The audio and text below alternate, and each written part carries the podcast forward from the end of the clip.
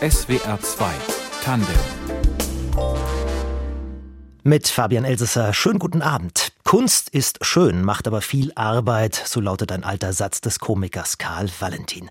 Sie bringt übrigens auch ganz schön viel Geld, könnte man ergänzen. 2022 gab es wieder mal eine Rekordzahl an Rekordverkäufen bzw. Versteigerungen auf dem internationalen Kunstmarkt.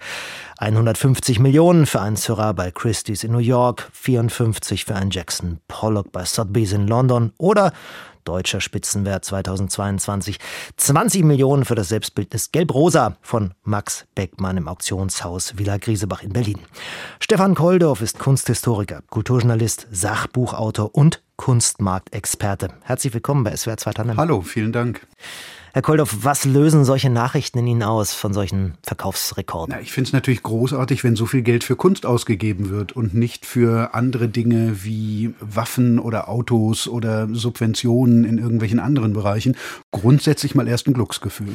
Gut, ob das wirklich ein reines Glück ist, darüber sprechen wir noch in der Sendung. Aber was mich auch interessieren würde, sind Sie denn eigentlich manchmal auf Kunstauktionen selber oder gucken Sie sich dann nur anschließend noch die Ergebnisse in den Katalogen von Van Nam, Ketterer, Sotheby's, wie die alle alle heißen. Nein, ich gucke mir das durchaus regelmäßig auch selbst an und bin immer wieder fasziniert, nach welch archaischen, altmodischen Ritualen das nach wie vor abläuft. Also wenn Sie an Hollywood-Filme denken, in denen jemand aus Versehen den Kugelschreiber hebt oder jemandem zuwinkt und bums hat er dann ein Bild für 1,2 Millionen gekauft, Theoretisch ist das heute noch denkbar, weil dieses Bieten eben nicht nur mit den berühmten Tafeln, die man manchmal im Fernsehen sieht, stattfindet, sondern auch mit ganz diskreten, versteckten Szenen. Und das ist schon sehr lustig zu beobachten. Was ist das für eine Atmosphäre? Also schon spannend oder gediegen langweilig? Hm, schon spannend. Es ist weniger spannend geworden, seit vor ein paar Jahren die Auktionshäuser angefangen haben, sich Preise zu garantieren. Also vorher hm, schon abzusprechen, wer wird's kaufen und äh, welche Gebote stehen dagegen. Also bei vielen, vielen, vielen Auktionen wissen die Auktionshäuser vorher, wer das Bild kaufen wird, weil da Gespräche stattgefunden haben.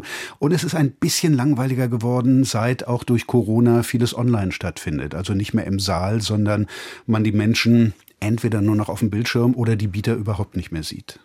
Herr Koldorf, ungefähr 60 Milliarden Euro werden, wenn ich das richtig gelesen habe, jährlich mhm. ungefähr umgesetzt mit dem Verkauf von Kunst. Wer sind denn eigentlich die wichtigsten Spieler? Sind das die Galerien oder die Auktionshäuser?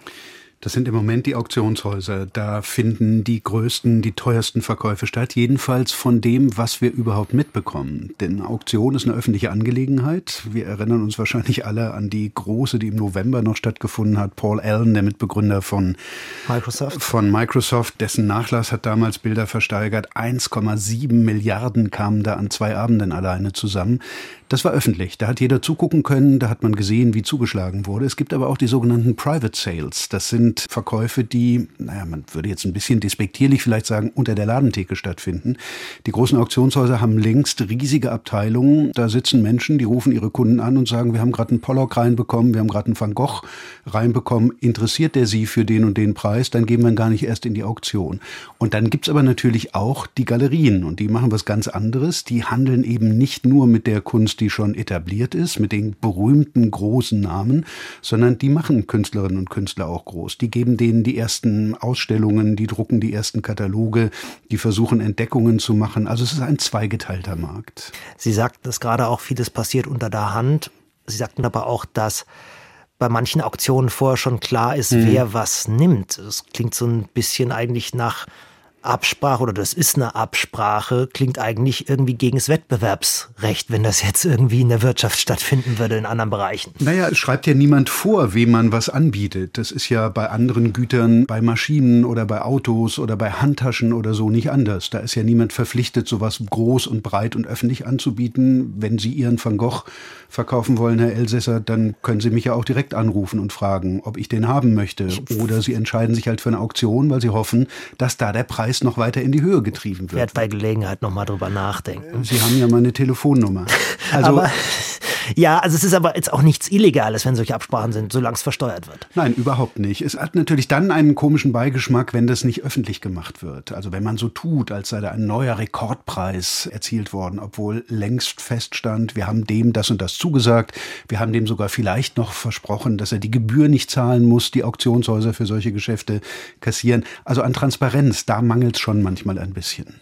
60 Milliarden klingt nach viel Geld, aber wenn man es mal in ein Verhältnis setzt, ist das gar nicht so viel. Also ein Unternehmen wie Rewe zum Beispiel setzt im Jahr 10 Milliarden mehr um. Das heißt, ja. dieser Markt ist vielleicht gar nicht so bedeutend wie die Aufmerksamkeit, die er weil es sich um illustre Stücke handelt hat. Das ist genau der Punkt. Also wenn Sie sich angucken, dass allein die Game-Industrie in Deutschland, nur in Deutschland 50 Milliarden Euro im Jahr umsetzt, verglichen mit den 60 bis 65 am Kunstmarkt, dann ist das tatsächlich nicht viel. Aber Sie haben es gerade selbst gesagt, es sind natürlich spektakuläre Stücke, die da angeboten werden. Da ist es eben nicht die Handtasche, da ist es nicht das Computerspiel, das sich im Grunde genommen jeder kaufen kann. Da ist es der eine Van Gogh, der eine Monet, der eine Rembrandt, den es vielleicht auch in den nächsten 10, 20, 50 Jahren nicht wieder geben wird. Also es ist im Grunde genommen das klassische Spiel von Angebot und Nachfrage. Das merkt man am Kunstmarkt so deutlich wie in keinem anderen Bereich der Wirtschaft. Und trotzdem wirkt es oft absurd, wenn man diese Preise hört. Mhm. Also ich denke, das ist jetzt vom Material her einfach eine Leinwand, das ist vielleicht ein ja. Stück Bronze. Wie entsteht der Preis für Kunst überhaupt? Also das muss ja noch über, sag ich mal, den reinen Mechanismus Angebot und Nachfrage ein hm. bisschen hinausgehen. Da spielt natürlich das Expertenwesen eine große Rolle. Also wenn es die maßgeblichen Kunsthistorikerinnen und Kunsthistoriker, die es eigentlich für jeden Künstler, für jede Künstlerin gibt, wenn die so ein Werk beurteilen und sagen, das ist nun wirklich ein Meisterwerk aus der aller, allergrößten Phase, die Monet jemals hatte. Da hat er sich losgelöst von dem, was die Akademien in Paris im 19. Jahrhundert verlangten. Da ist er raus in die Natur. Da hat er einfach angefangen, so zu malen, wie er das wollte. Und schauen Sie sich diese Farbexplosion an. Ein zentrales zentrales Werk in seinem Övre, dann macht das den Preis viel, viel höher. Wenn dann noch dazu kommt, dass das Bild vielleicht seit 60, 70, 80 Jahren in Privatbesitz war, nie öffentlich zu sehen, also wirklich so eine Once-in-a-Lifetime-Opportunity, eine einmalige Gelegenheit, dann ist das nochmal ein Faktor und so setzt sich dann langsam der Preis zusammen. Denn es gibt natürlich keinen Kilopreis für Rembrandt und auch keinen Quadratzentimeterpreis. Das ist eine Vereinbarungssache. Ich habe gelesen, dass manche Auktionshäuser damit werben, dass sie für ihre Kunden Kunst Blue Chips mhm. aussuchen. Also muss man vielleicht erklären, Blue Chips ist ein Begriff aus der Wirtschaft, also aus dem Börsenwertpapierhandel. Damit werden Aktien beschrieben von Großunternehmen, mit denen man als Anleger nicht gar so viele Risiken eingeht, wie zum Beispiel mit, weiß ich, neuen Technologie-Startup-Aktien. Aber was sind denn dann Blue Chips auf dem Kunstmarkt?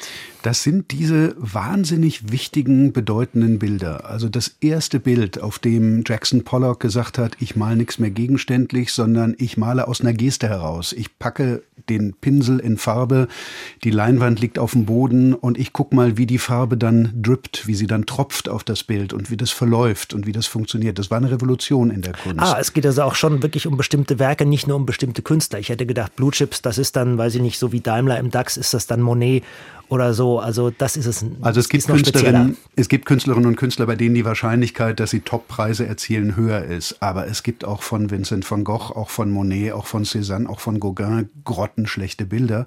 Und die Leute, die dafür Millionen bezahlen sollen, die haben gute Berater oder wissen auch selbst, dass das kein Bild ist, das diesen geforderten Preis wert ist. Also der Name allein reicht nicht. Es muss schon wirklich auch ein wichtiges, bedeutendes und gut erhaltenes und nicht oft restauriertes Werk sein. Nun ist es aber schon so, dass Blue Chip hin oder her die Preise generell, glaube ich, in den vergangenen 10, 20 Jahren mhm. schon enorm zugelegt haben. Dieses Selbstbildnis von Beckmann, das jetzt für 20 Millionen bei Griesebach versteigert wurde, ist, glaube ich, vor Jahren für ein Zehntel des Preises mhm. oder so verkauft worden. Also woran liegt es, dass die Preise so dermaßen explodiert sind? Auch wieder Angebot und Nachfrage. Übrigens hat die Explosion vor allen Dingen seit Corona nochmal stattgefunden. Also in den letzten zwei Jahren sind die Preise nochmal enorm in die Höhe gegangen. Das liegt Angebot und Nachfrage zum einen daran, dass einfach viele, viele Bilder inzwischen in Museen sind, nicht mehr erreichbar sind für private Sammler. Und wenn dann doch mal eins angeboten wird, dann will man das auch haben, egal was es kostet. Das ist der eine Punkt.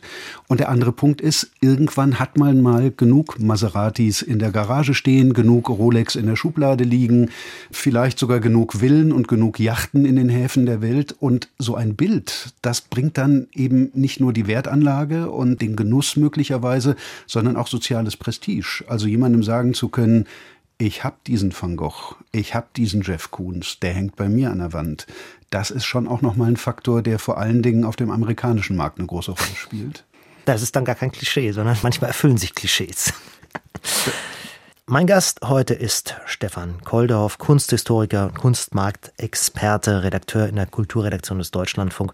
Er hat mehrere Bücher über den Kunstmarkt und Kunstdiebstähle geschrieben, auch eines über einen Sammler, den inzwischen gestorbenen Frieda Burda. Und dafür, Herr Koldorf, haben Sie, glaube ich, mal einen Blick in die Welt der Superreichen werfen dürfen. Ich bin jedenfalls im Rahmen dieser Recherchen zum ersten Mal und auch bisher zum einzigen Mal in meinem Leben in einem Privatjet geflogen. Ja, das stimmt. Wie war das? Ein merkwürdiges Gefühl, weil man gedacht hat, da ist nun mehr Personal an Bord als Fluggäste, nämlich Herr Burda und ich. Und das steht eigentlich in keinem Aufwand äh, im Verhältnis zur Strecke. Aber es ist jedenfalls etwas, von dem ich jetzt auch weiß, so funktioniert es und so fühlt es sich an. Ist das eine dekadente oder eine kultivierte Welt, diese Welt der Superreichen? Also wenn wir jetzt konkret über Frieda Burda sprechen, dann ist es eine kultivierte Welt. Und das liegt auch daran, dass Frieda Burda, der übrigens auch auf das Buch keinerlei Einfluss genommen hat, also ich konnte es so schreiben, wie ich es wollte und wie ich es wahrgenommen hatte, dass er nie vorgegeben hat, der große Kunstexperte zu sein. Er hat gesagt, ich weiß, welche Bilder ich mag, ich weiß, was mir gefällt, ich habe mal Drucker gelernt, ich habe nie studiert, ich habe über die Druckerei die Farben lieben gelernt und ich weiß, dass dazu die deutschen Expressionisten gut passen und Georg Baselitz gut passt und Gerhard Richter mit seinen Abstraktionen gut passt und das ist das, was ich haben möchte. Aber ob ich ein konkretes Bild nun kaufe oder nicht, da rede ich dann auch nochmal mit Leuten drüber, die Ahnung haben. Also er war wirklich jemand, der aus Kenntnis und aus Gefühl gekauft hat und nicht aus Investment. Ist das die Ausnahme inzwischen?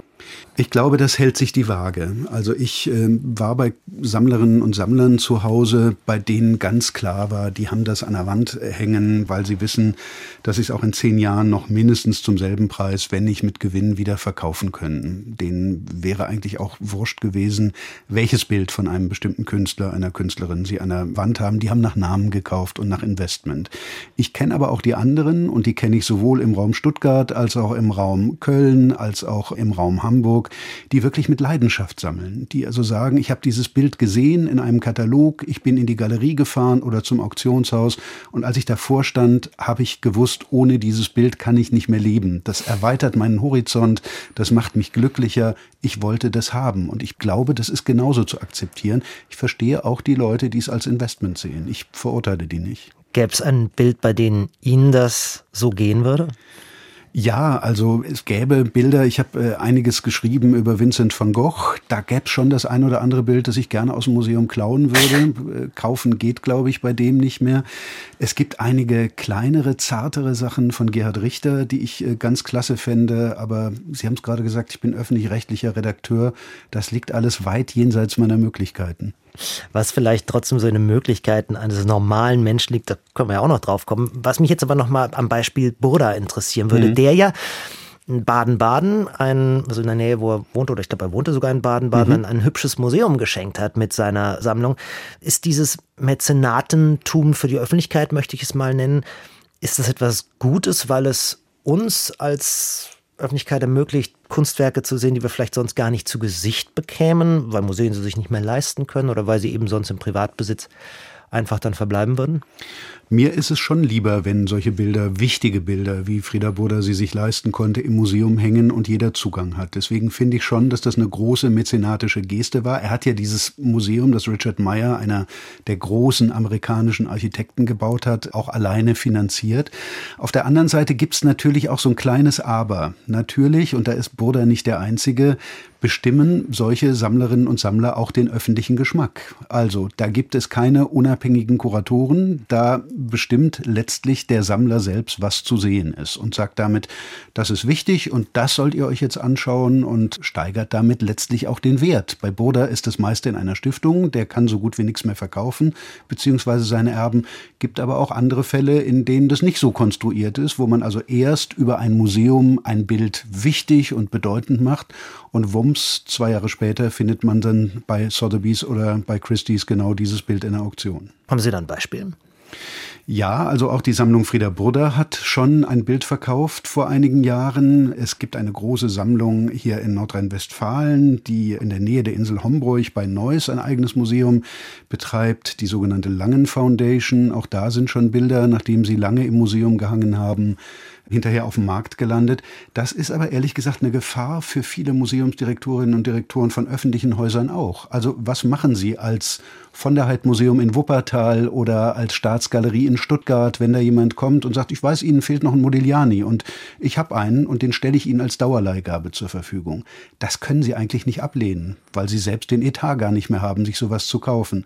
Und wenn der Vertrag dann nicht so gemacht ist, dass das auch wirklich auf Dauer da bleibt und später vielleicht mal in den Besitz des Museums übergeht, dann laufen Sie da auch Gefahr, dass es nur nobilitiert, dass es nur aufgewertet wird durchs Museum und eigentlich nur marktreif damit gemacht wird. Das ist ein großes Dilemma. Dadurch, dass so viel Geld auf dem Kunstmarkt ist, wird dadurch auch, sag ich mal, für die Museen es immer schwieriger, etablierte Kunst oder ich sag mal eben Künstler, die schon lange gestorben sind, zu erwerben und zu zeigen? Oder ist da sowieso schon das große Fell des Bären seit Jahrzehnten verteilt. Das ist in Deutschland so gut wie nicht mehr möglich. Bedeutende Bilder, sei es nun aus der Gegenwartskunst, sei es nun aus der klassischen Moderne, sei es von den alten Meistern zu erwerben, das geht nur noch mit Hilfe privater Sponsoren. Wir haben einige Stiftungen in Deutschland, die Kulturstiftung der Länder zum Beispiel oder die Ernst von Siemens Stiftung, die sehr großzügig jeweils ein Drittel zum Kaufpreis dazu tun. Aber das letzte Drittel muss letztlich vom Museum, von seinem Träger selbst kommen.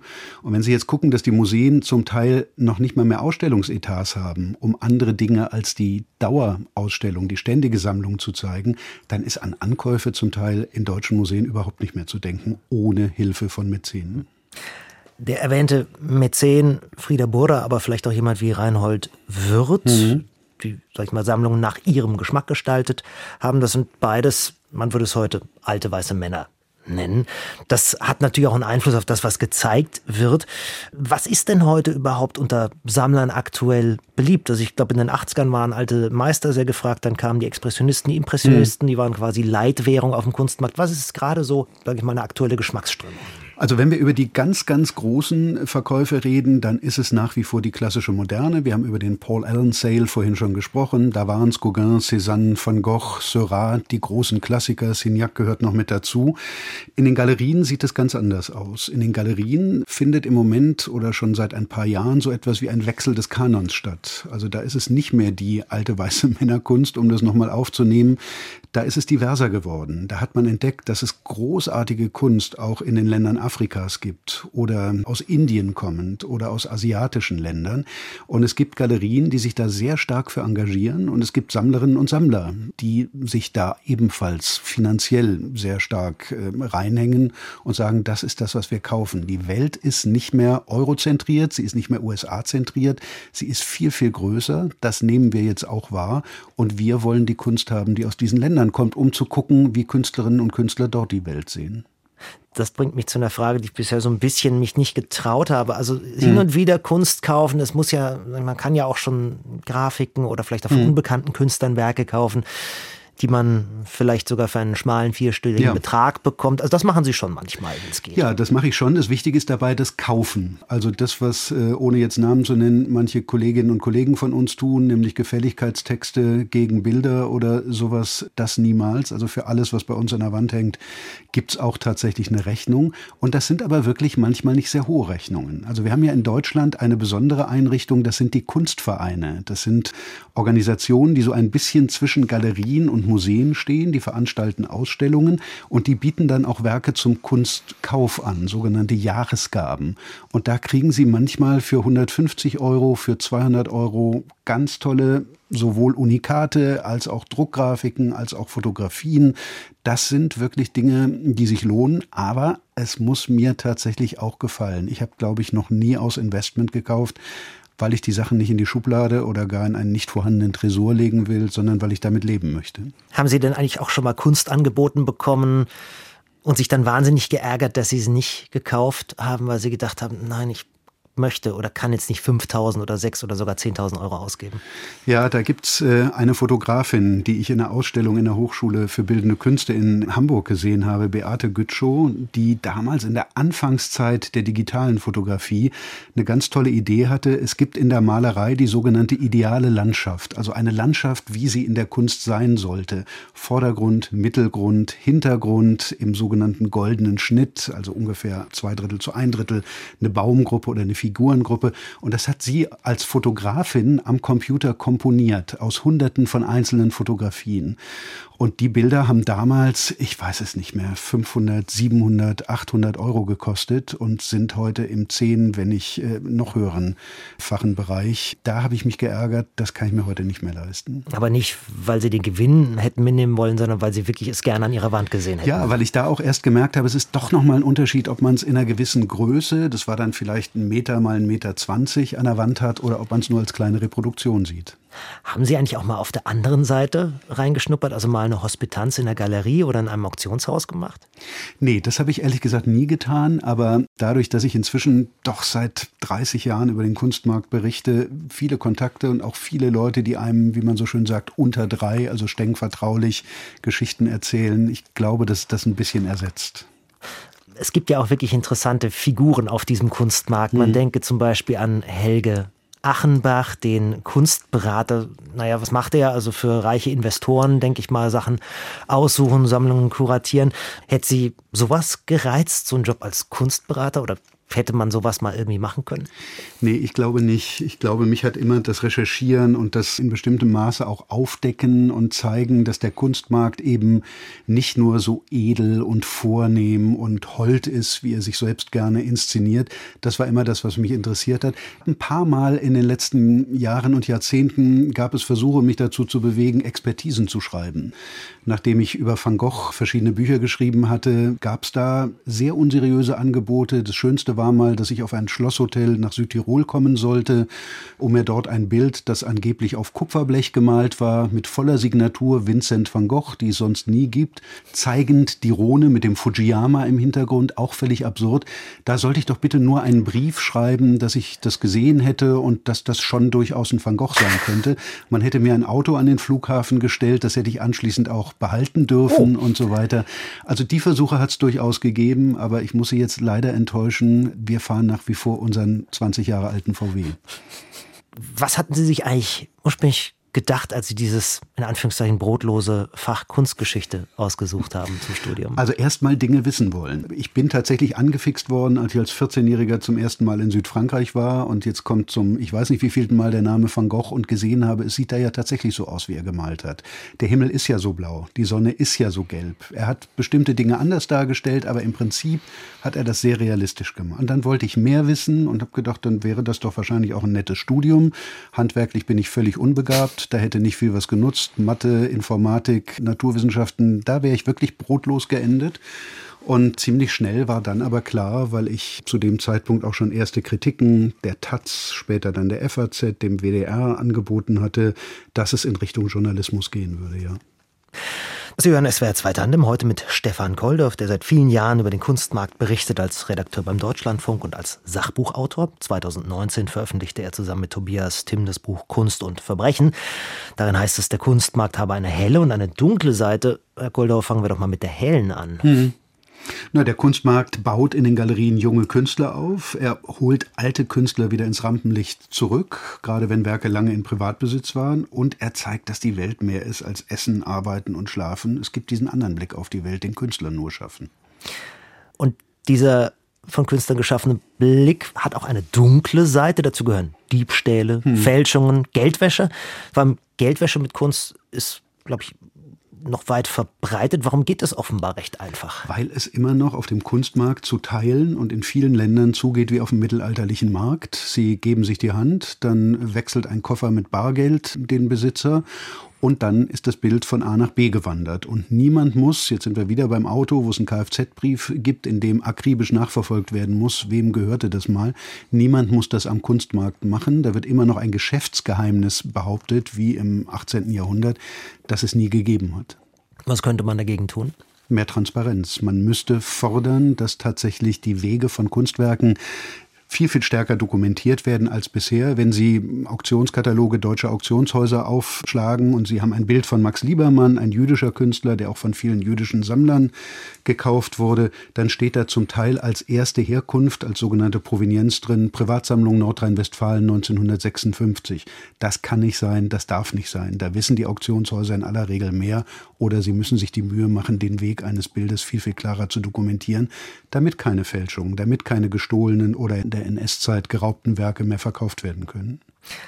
Es ist viel Geld im Spiel, es ist auch Prestige oder der Wunsch, Prestige hm. zu haben, ne, sich damit selber ein bisschen zu präsentieren, sich im Glanz eines Werkes zu sonnen im Spiel auf dem Kunstmarkt. Deswegen gibt es auch immer wieder Fälschungen. Man erinnere sich an das Ehepaar Beltracchi. Mhm.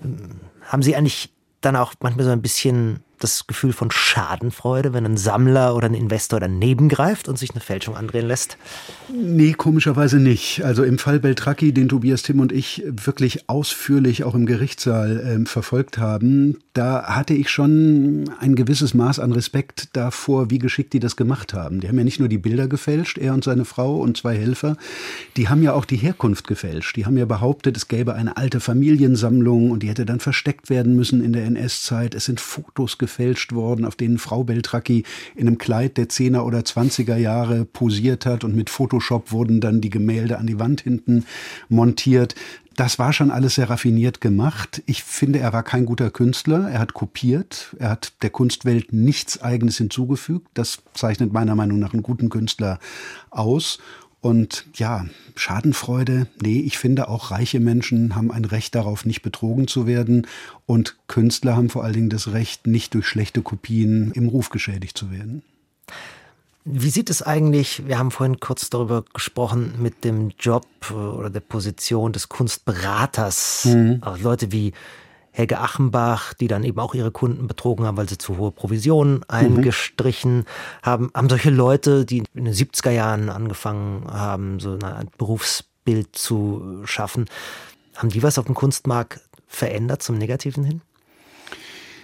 Es besteht die Gefahr, dass das der Fall ist. Das hat der Fall Achenbach gezeigt. Da hat ein großer Unternehmer hier aus Nordrhein-Westfalen nur nach Namen gekauft und die hat Achenbach ihm geliefert, egal in welcher Qualität und eben mit überhöhten oder anderen Provisionen als vereinbart war. Es gibt aber auch die seriösen. Also wenn wir mal auf die Sammler zurückkommen, denen es wirklich um die Kunst geht und wenn die einen Ansprechpartner haben, dem sie ähnlich wie vielleicht einem Steuerberater, sagen können, das und das sind meine Interessen, ich habe aber wenig Ahnung in dem Bereich, bitte holen Sie das Beste für mich raus, ich möchte gerne was von einem Expressionisten, es soll möglichst eine Landschaft sein, es könnte ungefähr dieses Format haben und ich will nicht zu viel dafür bezahlen, natürlich soll das Bild echt sein, dann ist es schon gut, sich einem Experten anzuvertrauen. Also das klassische einerseits, andererseits mal wieder.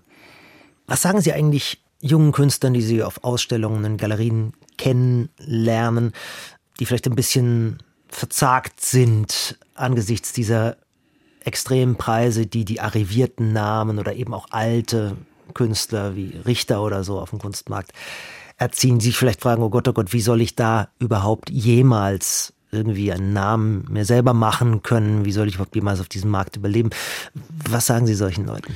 Wenn ich das Gefühl habe, dass es Künstlerinnen und Künstler sind, die wirklich was Eigenes machen, die also wirklich, und sei es nur ein Millimeterchen, die die Kunstgeschichte neu schreiben oder voranbringen oder so, dann würde ich denen wahrscheinlich sagen, auch ein Gerhard Richter hat mal ganz, ganz klein angefangen. Es gibt eine Preisliste im Zentralarchiv des internationalen Kunsthandels da stehen Preise drauf, da würden Sie sich fragen, warum hat meine Oma das damals nicht gekauft? Dann müsste ich heute nicht mehr arbeiten. Also es geht nicht direkt mit diesen hohen Preisen los. Das ist, glaube ich, ein Fehler, den viele Künstler machen, die dann auf Marketing vertrauen, PR-Agenturen engagieren. Das ist es nicht. Qualität setzt sich durch und es braucht leider den langen Atem. Deswegen ist es gut, dass wir eine Künstlerförderung in Deutschland haben, die manchmal über die Durststrecken auch wenigstens ein bisschen hinweghelfen kann. Herzlichen Dank für diese Einblicke in den Kunstmarkt und in Ihre Leidenschaft. Vielen Dank für den Besuch, Stefan Koldorf. Sehr gern, es war ein Vergnügen. Das war SWR 2 Tandem. Die Redaktion hatte Elinor Krugmann, in der Technik war Benno Gromzig. Ich bin Fabian Elsässer und wünsche noch einen angenehmen Abend.